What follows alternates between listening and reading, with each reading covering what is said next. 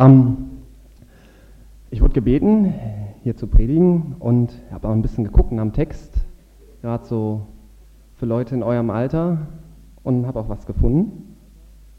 Ich möchte vorlesen aus Prediger 11, Vers 9 bis 12, Vers 1. Freue dich, Jüngling und Mädchen, in, in deiner Jugend und dein Herz mache dich fröhlich in den Tagen deiner Jugendzeit. Lebe nach dem, was dein Herz wünscht und wonach deine Augen ausschauen. Doch wisse, um all dieser Dinge willen wird Gott dich zur Rechenschaft ziehen. Entferne den Unmut aus deinem Herzen und halte Übel von deinem Leib fern. Denn Jugend und dunkles Haar sind Nichtigkeit. Und denke an deinen Schöpfer in den Tagen deiner Jugendzeit, bevor die Tage des Übels kommen und die Jahre herannahen, von denen du sagen wirst, ich habe keinen Gefallen an ihnen. Ja, fangen wir mit dem ersten Vers an. Freue dich, Jüngling, und ich füge wieder hinzu, und Mädchen in deiner Jugend, und dein Herz mache dich fröhlich in den Tagen deiner Jugendzeit. Lebe nach dem, was dein Herz wünscht und wonach deine Augen ausschauen. Doch wisse, dass um all dieser Dinge willen dich Gott zur Rechenschaft ziehen wird. Auf manchen wirkt dieser Text ein bisschen komisch. Erst wird gesagt so, fühl dich gut, lebe so nach dem, was dich fröhlich macht. Und dann kommt aber, aber, nachher wird Gott dich zur Rechenschaft ziehen. So könnte man den Text missverstehen. Gott hätte es aber auch andersrum schreiben können. Liebe Kinder, seid vorsichtig, müsst nachher von mir Rechenschaft ablegen über all das, was ihr gemacht habt. Seid ja vorsichtig, aber ansonsten habt viel Spaß. Also so hat Gott es nicht gemacht. Gott stellt für die Jugend, für die Kinder die Freude und das Wunsch, Wunscherfüllen vorne an. Tja, und wie geht das mit der Freude? Dein Herz mache dich fröhlich in den Tagen deiner Jugendzeit. Mit Herz ist so das Innere gemeint, der Kern der Persönlichkeit. Dann bist eigentlich du mit gemeint.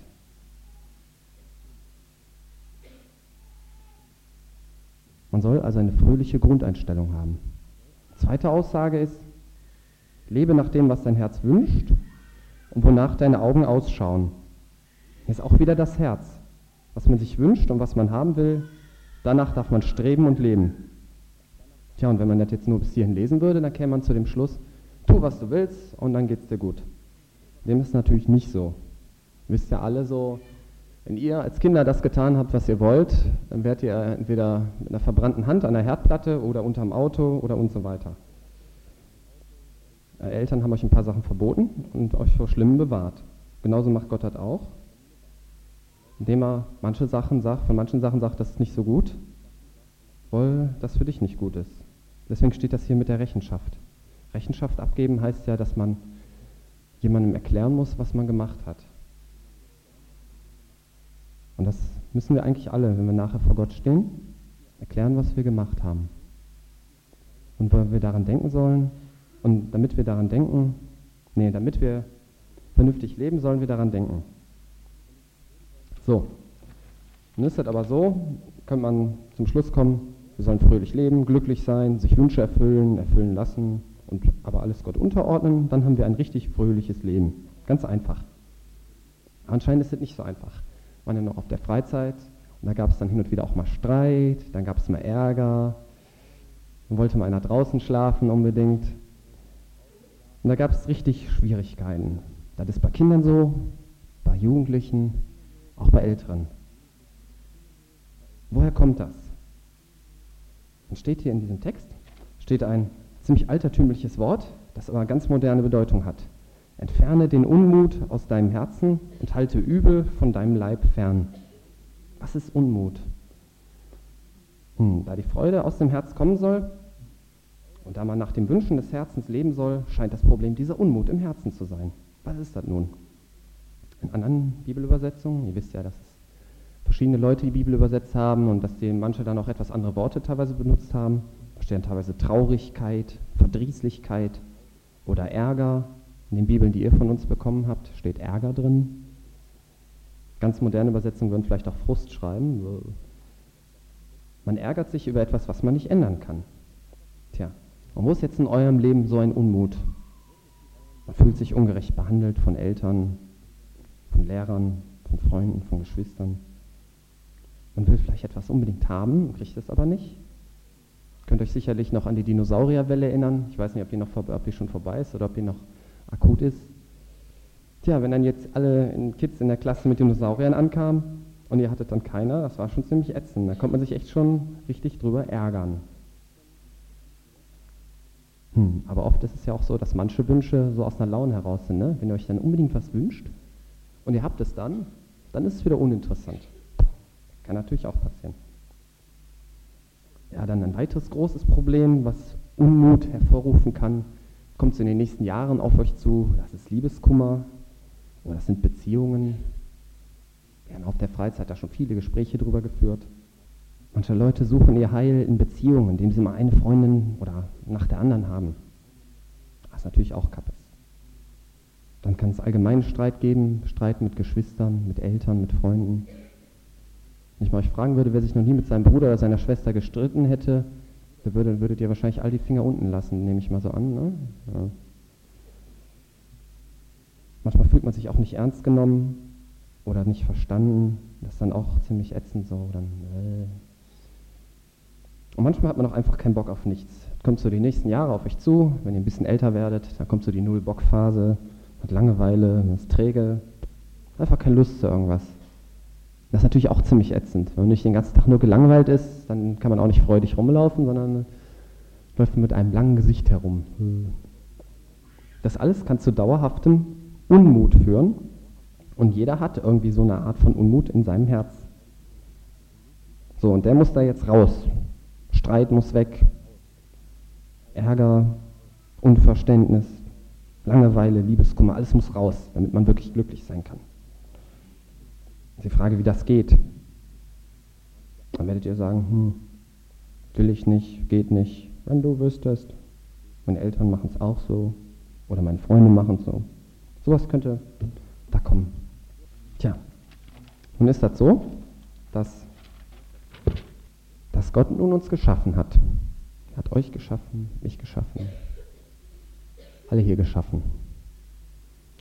Und steht in der Bibel ein anderer Satz, alles hat er schön gemacht zu seiner Zeit, auch den Menschen. Und auch hat er die Ewigkeit in ihr Herz gelegt.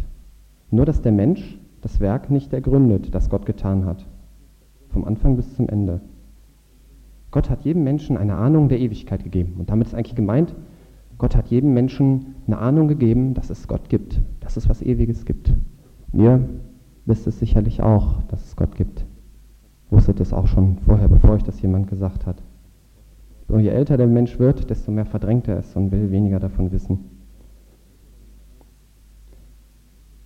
Und die Tatsache, dass er eine Ahnung von Gott hat, führt dahin, dass ihm irgendwas fehlt, wenn er halt diesen Gott nicht hat dann ist da so eine Lücke in einem. Und diese Lücke, die kann man verschieden füllen. Die kann man mit Ärger füllen, mit Liebeskummer, mit Beziehungen oder auch, man kann sie versuchen, sie zu vergessen, indem man sich viel beschäftigt und viele Hobbys hat. Das ist heutzutage so. Wenn ihr mal älter seid, könnte es sein, dass das, das bei euch auch so wird. Arbeitet man acht Stunden am Tag, kommt nach Hause, setzt sich vor den Fernseher, geht ins Bett, nächsten Tag arbeitet man wieder, Fernseher und dann am Wochenende fährt man dann irgendwo hin trifft sich mit Freunden, ist dann aber nur ja nicht allein sein, um nicht nachdenken zu müssen. Aber ihr habt alle diese Lücke in euch. Und je eher ihr euch darüber Gedanken macht, desto besser. So. Nur um diese Lücke vernünftig zu füllen, muss es der Unmut heraus. Wie geht das? Als erstes muss man lernen zu vergeben. Das ist schon schwer. Wenn ich euch fragen würde, Wer hat euch auf der Freizeit im April alles Unrecht getan? Wer hat euch geärgert? Sehr richtig, ihr wüsstet das nämlich noch ganz genau. Mhm. Aber ich jetzt umgekehrt fragen würde, wem habt ihr alles Unrecht getan? Ja, kann sein, hier und da. Das ist eben das Problem. Wir behalten immer nur das, was die anderen an uns tun. Ihr könntet mir wahrscheinlich auch alle Geschichten von euren Geschwistern, von euren Eltern, euren Freunden, euren Lehrern erzählen, was die euch alles getan haben. Bin ich fest davon überzeugt. Da weiß ich ja sogar noch Geschichten von früher. Aber andersrum, wisst ihr wahrscheinlich nicht mehr so viel, ne? Naja. Man muss jedenfalls lernen, zu vergeben. Und ich werde eu euer ganzes Leben werden euch Menschen Unrecht tun, weil nämlich Menschen noch nicht perfekt sind. Auch eure Eltern sind nicht perfekt. Die werden auch Fehler machen und werden euch mal Unrecht behandeln, ungerecht behandeln. Und dann muss man lernen zu vergeben. Und andererseits muss man auch lernen, sich zu entschuldigen. Und das ist schon wieder schwerer, ne? Man ist ja eher bereit, als sich zu entschuldigen, lieber die Schuld noch auf den anderen zu schieben. Naja, war Mitschuld, der hat mich provoziert oder hat mich so doof angeguckt. Da musste ich ihn einfach treten. Entschuldigen lernen. Und das ist eine Sache, die kann man nicht, können viele nicht. Und je eher das lernt, desto besser. Und ich habe auch in meinem Leben erlebt, dass Jesus mir Mut gegeben hat, zu entschuldigen, mich zu entschuldigen und auch anderen Leuten zu vergeben und auch Sachen zu ver einfach mal begraben zu lassen dass mir einer Unrecht getan hat und dass ich dann sage, okay, es ist vergeben und vergessen. Und das ist auch wichtig. Stellt euch mal vor, ihr fahrt hier in den Kanus, da passen ja drei oder vier rein, schätze ich mal. Wie viel? Zwei, naja, nicht ganz so viel. so, wenn diese zwei sich dauernd jetzt streiten würden, was würde dann passieren? Ja? Ja, es würde umkippen. Ihr könnt euch nur mal vorstellen, wenn die Leute hintereinander sitzen, der eine rudert nach hinten, der andere rudert nach vorne. Da kommt man auch nicht so gut voran. Aber ich werde ja nur auch mitfahren auf die Freizeit und ich bin fast sicher, dass auch wieder so Sachen kommen werden, wo dann einer mit, mit trotzdem Gesicht hinten drin sitzt und der andere versucht vorne zu rudern und der hintere sagt, er hat mich geärgert, soll doch sehen, wie er klarkommt. Ich bin fest davon überzeugt. Na, ich werde euch mal dran erinnern, wenn es soweit ist. Naja. Aber Jesus hilft auch in anderen Punkten, den Unmut aus dem Herzen loszuwerden. Wenn du zum Beispiel Neid, Neid ist auch was Ätzendes, ne? Nachbarskind hat ein tolles Mountainbike und ich habe nicht und äh, will ein Mountainbike, kriege ich es nicht. Und, naja, ich meine, das ist bei Erwachsenen genauso. Der eine hat ein neues Auto und der andere, äh, ja, müsste ich eigentlich auch haben und so. Da sind wir Erwachsenen ja nicht immer unbedingt die tollen Vorbilder für Kinder. Aber Jesus kann einem auch helfen, auch auf Dinge zu verzichten, dass man nicht unbedingt immer alles haben muss, alle neuen Sachen, jeden neuen Dinosaurier, jede neue Nintendo Gameboy Kassette. Da kann Jesus einem auch helfen und das habe ich auch erlebt. Dann erlebe ich auch, dass Jesus mich ernst nimmt. Ich denke mal, das ist total ätzend, wenn dann Leute wie kleine Kinder behandeln. Ihr seid ja nur noch schon ziemlich groß. Wenn euch dann Leute wie Fünfjährige oder so behandeln. Und ich merke, dass wenn ich mit Jesus rede und in der Bibel lese, dass Jesus mich ernst nimmt, dass er Antworten auf meine Fragen hat, dass er mich ja, so behandelt, wie er richtig ist. Und er versteht mich auch völlig. Oft ist es ja auch so, dass die Erwachsenen nicht so ganz kapieren, was jetzt in Kindern oder Jugendlichen vorgeht. Aber Jesus versteht das völlig. Tja, dann noch ein Thema Liebeskummer, da könnte man jetzt stundenlang zu reden. Machen wir auf der Freizeit vielleicht auch mal Nachmittag, wo wir mal darüber sprechen. Da seid ihr auch schon ein bisschen älter. Ich möchte nur eins sagen, grundsätzlich Lügen, Illustrierten wie Bravo, ähnliches und Fernsehen lügen zu diesem Thema. Wenn ihr was im Fernsehen oder sonst wo lest über das Thema Liebeskummer und Liebe, das ist in fast allen Fällen gelogen. Das, das müsst ihr euch merken. Weil da wird halt immer so vermittelt, man verliebt sich in jemanden, dann kann man gar nicht mehr anders, dann kommt die große Sehnsucht und wenn sie mich nicht will, springe ich von der Brücke und so. Das ist alles viel zu sehr vereinfacht. Das ist nämlich alles doch ein bisschen anders. Oft ist es nämlich so, dass die Menschen um diese Lücke, die im Herzen ist, zu füllen, suchen die sich irgendwas. Und dann sucht man sich halt eine Beziehung. Wenn ich den kriege, dann habe ich ein tolles Leben. Wenn sie nicht kriegen, dann haben sie wenigstens die Hoffnung, dass es mal so werden könnte. Und wenn sie ihn kriegen, dann kommt dann meistens die große Ernüchterung, gerade wenn das in eurem Alter schon passiert, was es ja leider heutzutage dauernd passiert, kommt dann die große Ernüchterung und so, ist ja doch doof, gehen wir zum nächsten. Und das ist eigentlich eine Sache, die eigentlich nicht gut ist und die sehr viele negative Folgen haben kann. Wie gesagt, da werden wir noch nochmal drüber reden. Jesus kann aber auch befreien von, von falschem Liebeskummer. Wenn man sich in jemanden verguckt, wo sowieso keine Chancen da sind, so verliebt in den Lehrer oder so, da kann Jesus auch von befreien und kann ein Besseres geben. Ja, dann noch ein Punkt, so null Bock, Langeweile. Ja, keine Lust zu nichts, Nichts macht einem richtig Spaß. Auch da kann Jesus Dinge, Motivation für Dinge schenken, die wirklich Spaß machen. Da muss man natürlich auch bereit sein, so dieses gelangweilt sein, das wirkt ja auch irgendwie cool, ne? wenn dann, ey, kommst du mit zur Jungscher? Oh, kein Bock, ey. Das wirkt ja irgendwie cool und man kommt sich überlegen vor und so. Das muss man natürlich dann auch ein bisschen abgeben, ne? Muss man auch zugeben, dass einem Sachen Spaß machen und so. Aber das ist dann nicht immer leicht. Naja. So diese Befreiung, diese Heilung von Unmut, das dauert natürlich auch eine Weile. Aber es lohnt sich. Jesus macht da frei von. Und jetzt will ich noch zur Alternative kommen.